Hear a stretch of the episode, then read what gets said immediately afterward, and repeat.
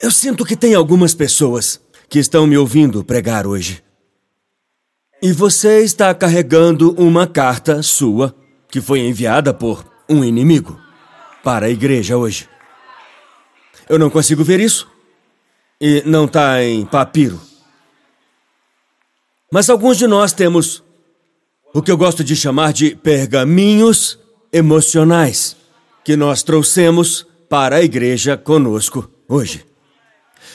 Ele está enrolado para que ninguém possa ver. Ele está escondido.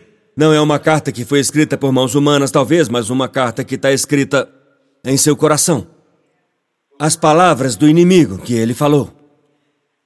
Senaqueribe adora entrar na sua cabeça. Na sua cabeça. Quantos de vocês tendem a estar uh, muitas vezes demais na sua cabeça? A razão pela qual aqueles de nós que estamos demais nas nossas cabeças muitas vezes é por causa de todas as pessoas que estão muito pouco nas cabeças delas mesmas. Alguém tem que pensar por vocês. Ou nunca vamos conseguir pagar essas contas. A Holly é tão boa para mim porque eu tô na minha cabeça o tempo todo. Ela tá no momento. Veja isso como quiser. Eu não tô dizendo que eu sou mais inteligente, mas é tipo, ela é muito boa para mim, sabe? Isso costumava me irritar em nosso casamento. Sabe como eles dizem, no casamento os opostos se atraem e depois do casamento os opostos se atacam? Isso costumava me irritar. Eu dizia a ela algo muito profundo, tipo: se ele vigiar cada pardal. E eu achava que ela não estava ouvindo. Eu ficava tipo: no que você está pensando? Ela falava tipo: ah, na lista de compras. Mas eu queria mesmo comer. Então eu ficava feliz por ela estar pensando em algo meio prático, enquanto eu estava pensando em algo etéreo, abstrato e espiritual, porque eu não queria jejuar. Nosso casamento, em muitos aspectos, foi uma fusão do estilo de processamento dela e do meu. Eu fico muito na minha cabeça, e ela é muito boa para me tirar da minha cabeça. Eu estava à beira do colapso há quatro anos com alguns estresses que estavam acontecendo no ministério. E ela disse: Eu sei o que vamos fazer. Vamos caminhar. Quando ela disse eu sei o que vamos fazer, eu pensei que ela ia me dar uma solução. Era uma situação realmente complicada. Eu fiquei tipo caminhar e ela disse. Ela disse sim, como as pessoas fazem. Não é tão profundo assim. Vamos caminhar, você vai se sentir melhor. E ela estava certa. Quando eu tô na minha cabeça. Quando eu tô na minha cabeça. O problema que eu tô considerando parece completamente insolúvel. Quando eu tô na minha cabeça, o que parece é que eu não tenho assistência disponível. Quando eu tô na minha cabeça, cada mensagem de texto que alguém me envia tem uma intenção secreta, misteriosa e maliciosa. Por que eles falaram assim? Por que usaram vírgula? Por que não teve ponto? Porque esse emoji tem baba escorrendo pela boca. Isso é estranho. Eu tenho que analisar isso. Você começa a ler tudo quando você está na sua cabeça. Ah, cara, por que eles falaram desse jeito? Porque eles me olharam assim, eles não estavam olhando para você. É completamente ridículo você pensar que todo mundo naquele naquele videogame chamado Sua Vida é um NPC e que você é o personagem principal. Mas nós fazemos isso quando entramos em nossas cabeças. Você ficou preso na sua cabeça essa semana. É por isso que. Onde está minha câmera principal? Eu não lembro. É a de cima? Ok, ok. Você ficou. Vou começar de novo. Você ficou preso na sua cabeça essa semana. É isso que vem acontecendo na sua vida que fez com que Deus me levasse milhares de anos antes mesmo de você nascer. Antes mesmo de você entrar nessa batalha em que você está. Antes mesmo de você começar a sentir esses sintomas no seu corpo, antes mesmo de você começar a sentir esse estresse que te deixa completamente acabado e incapaz de lidar com a sua vida, é por isso que Deus me fez estudar sobre um rei que milhares de anos atrás, antes de você e eu sermos sequer um pensamento, antes de você e eu sermos apenas um brilho nos olhos da mamãe e do papai, Antes mesmo de você e eu fazermos parte deste planeta, esse rei chamado Ezequias nos deu um padrão do que fazer quando o inimigo tenta entrar na sua cabeça. Você não está feliz com a estratégia de Deus? Sinceramente, eu preciso de uma estratégia. Eu preciso saber como fazer batalha no meu cérebro. Eu preciso, eu preciso saber o que fazer quando o que eu acredito sobre Deus está me dizendo uma coisa e o que eu vejo na minha vida está dizendo outra. Eu preciso saber como responder a Senaqueribe. Eu tenho meus próprios Senaqueribes e eles me enviam cartas. São os meus medos pessoais, eles não são seus. Meus medos falam diferente dos seus medos. Porque meu demônio foi desenhado sob medida para derrotar a mim de acordo com as minhas fraquezas e minhas forças, e o seu também foi. Então o desafio para mim hoje, eu posso pregar, posso pregar, é que eu sei o que esta Bíblia diz, mas eu não sei o que a sua carta diz. Eu sei o que esta palavra diz sobre o que Deus é e quem Deus é e o que Ele pode fazer e o que é a fé, a substância das coisas esperadas e a evidência das coisas não vistas e o que é a palavra dele, a semente eterna que produz mudança. Eu, eu sei o que diz a palavra dele, eu não sei exatamente o que a sua carta diz. Eu não sei se a sua carta é algo real que você está passando, se realmente é um diagnóstico, ou se é apenas algo que você está imaginando que ainda não aconteceu.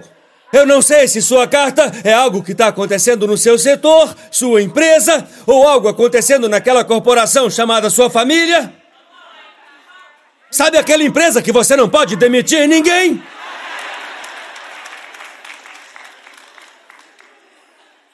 Eu não sei o que a sua carta diz. Mas Senaqueribe disse a Ezequias: Eu vou te matar, vou acabar com você. Isso vai ser humilhante.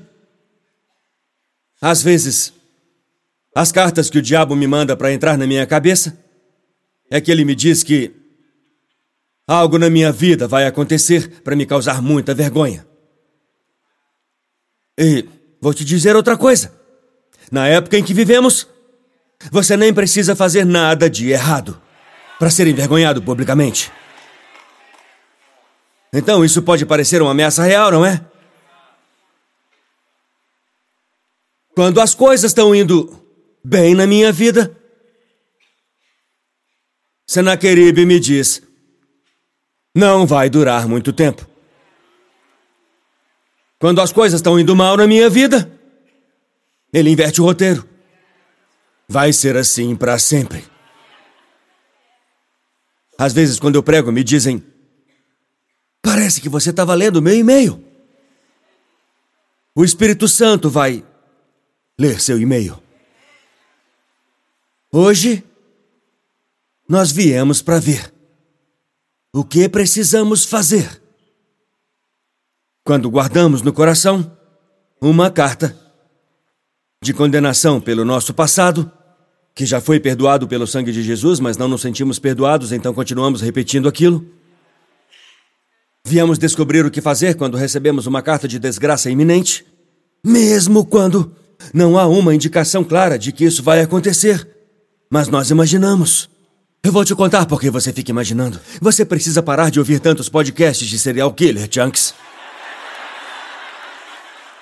Tô só zoando ele, esse é meu cara. Às vezes nos alimentamos com a matéria-prima, e então o inimigo faz nossa carta com o que nós o alimentamos.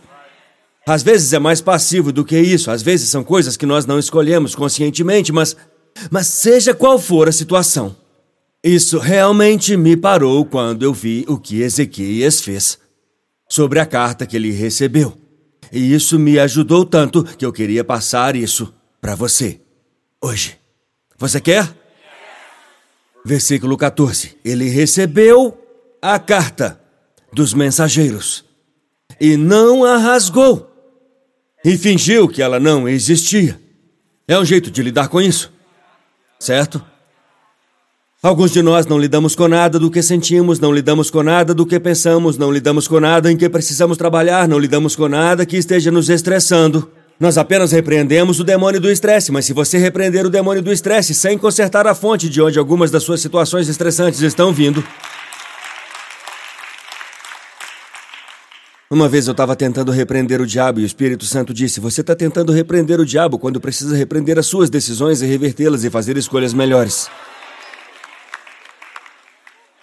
Eu tô lendo seu e-mail. É assim que parece para você?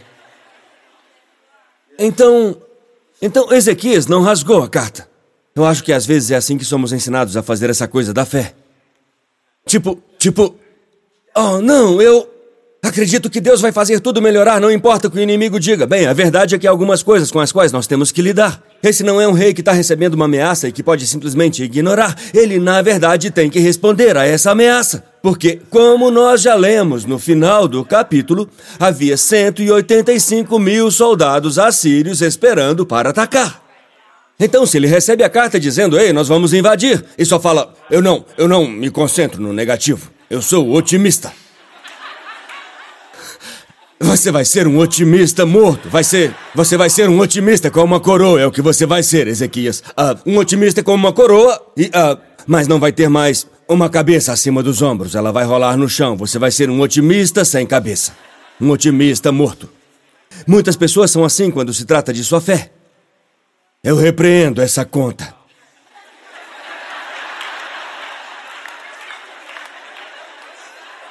A empresa de energia não deixa de cortar a luz só porque você disse haja luz.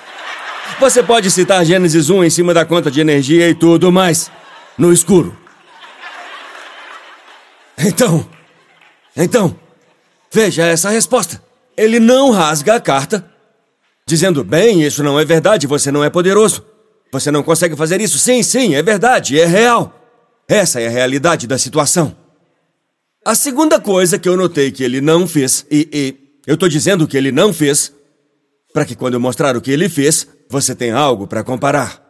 Ele recebeu a carta, lembra? Eu vou te matar, eu vou te matar como matei todo mundo, vou matar sua família, eu vou levar seus filhos para fora, seus filhos vão acabar usando drogas, seus filhos vão acabar se divorciando, seus filhos vão acabar sem valor porque você gritou com eles essa manhã. É assim que acontece comigo. Se distorce rapidamente. Eu acabo sendo um pouco duro demais com as crianças e o diabo fica tipo: é por isso que você vai ter que tirar eles da cadeia. Lá na frente, eles vão enfiar uma agulha no braço ali mesmo e tudo começou com você. As coisas podem se distorcer muito rápido. Agora, então, essa é a segunda coisa que Ezequias não fez quando recebeu a carta de Senaqueribe. Eles falam: Ei, rei, nós não sabemos o que fazer, vimos que você já rasgou suas roupas, é uma situação ruim, mas ele mandou outra carta. Então ele recebeu a carta, versículo 14 de novo, e a leu, e veja isso. E a leu novamente, e a leu novamente, e a leu novamente, e leu aquilo várias e várias vezes, até memorizar tudo. Então ele reuniu toda a nação e ele recitou a carta para eles que seu inimigo havia escrito. Em seguida, ele a traduziu para 30 idiomas diferentes, para que todos pudessem ouvir em sua própria língua a ameaça do inimigo. Então ele começou a estudar aquilo e a dividiu em diferentes sílabas e ele fez canções sobre aquilo. E ele começou a cantar as canções de Senaqueribe. Isso não está no versículo, não é? Eu não posso provar isso. Mas acho que quando diz, põe o versículo de volta, por favor, que ele recebeu a carta e a leu, que ele só leu uma vez. Depois que ele leu uma vez, veja o que ele fez a seguir. Ele leu e então ele subiu ao templo do Senhor. Você nem sabe o quão ungido é isso que eu acabei de te mostrar. Foi isso que me capturou quando eu li aquele verso. Eu parei e disse: Oh, esse é o meu problema. Quando recebo uma carta do inimigo, eu a leio de novo e de novo E de novo, quando ele põe um pensamento na minha cabeça para me afastar da minha esperança, eu toco aquilo várias vezes. Na minha cabeça, quando eu tenho uma experiência que eu cometo um erro, eu escuto aquilo de novo, e de novo, e de novo. Mas quando eu recebo uma palavra de Deus, eu escuto uma vez e vou almoçar. Então o meu problema é que, veja só, eu dou mais atenção à carta de Senaqueribe do que a mensagem do Espírito em minha vida.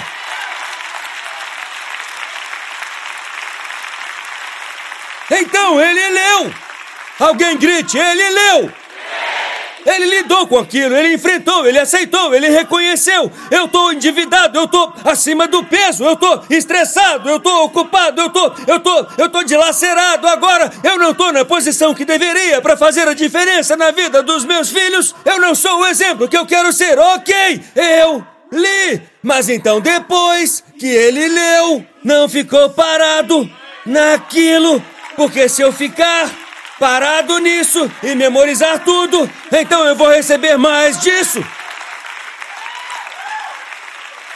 Mas vamos lá, pessoal, 2023, vamos seguir Ezequias e fazer o que Ezequias fez. O que ele fez? Ele leu e depois ele subiu. E eu vim chamar a vocês hoje e dizer a vocês que é hora de subir ao templo e ver o que o Senhor diz sobre esta situação. Porque se você ficar na sua cabeça, você está morto. Se você ficar na sua cabeça sobre isso, você vai passar pelo inferno sobre isso. E o inimigo nem vai precisar atirar uma única flecha, porque ele vai te derrotar entrando na sua cabeça e fazendo com que você perca aquilo que você nunca perderia se você se mantivesse firme e visse o que Deus disse. Ei, obrigado por nos assistir. Certifique-se de se inscrever no canal para que você não perca nenhum vídeo ou lives. Compartilhe esse vídeo com um amigo. Um agradecimento especial aos que têm ofertado generosamente. É por causa de vocês que este ministério é possível. Não há limite para o que Deus pode fazer através de nós quando nos unimos. Obrigado pelo seu apoio. Deus te abençoe.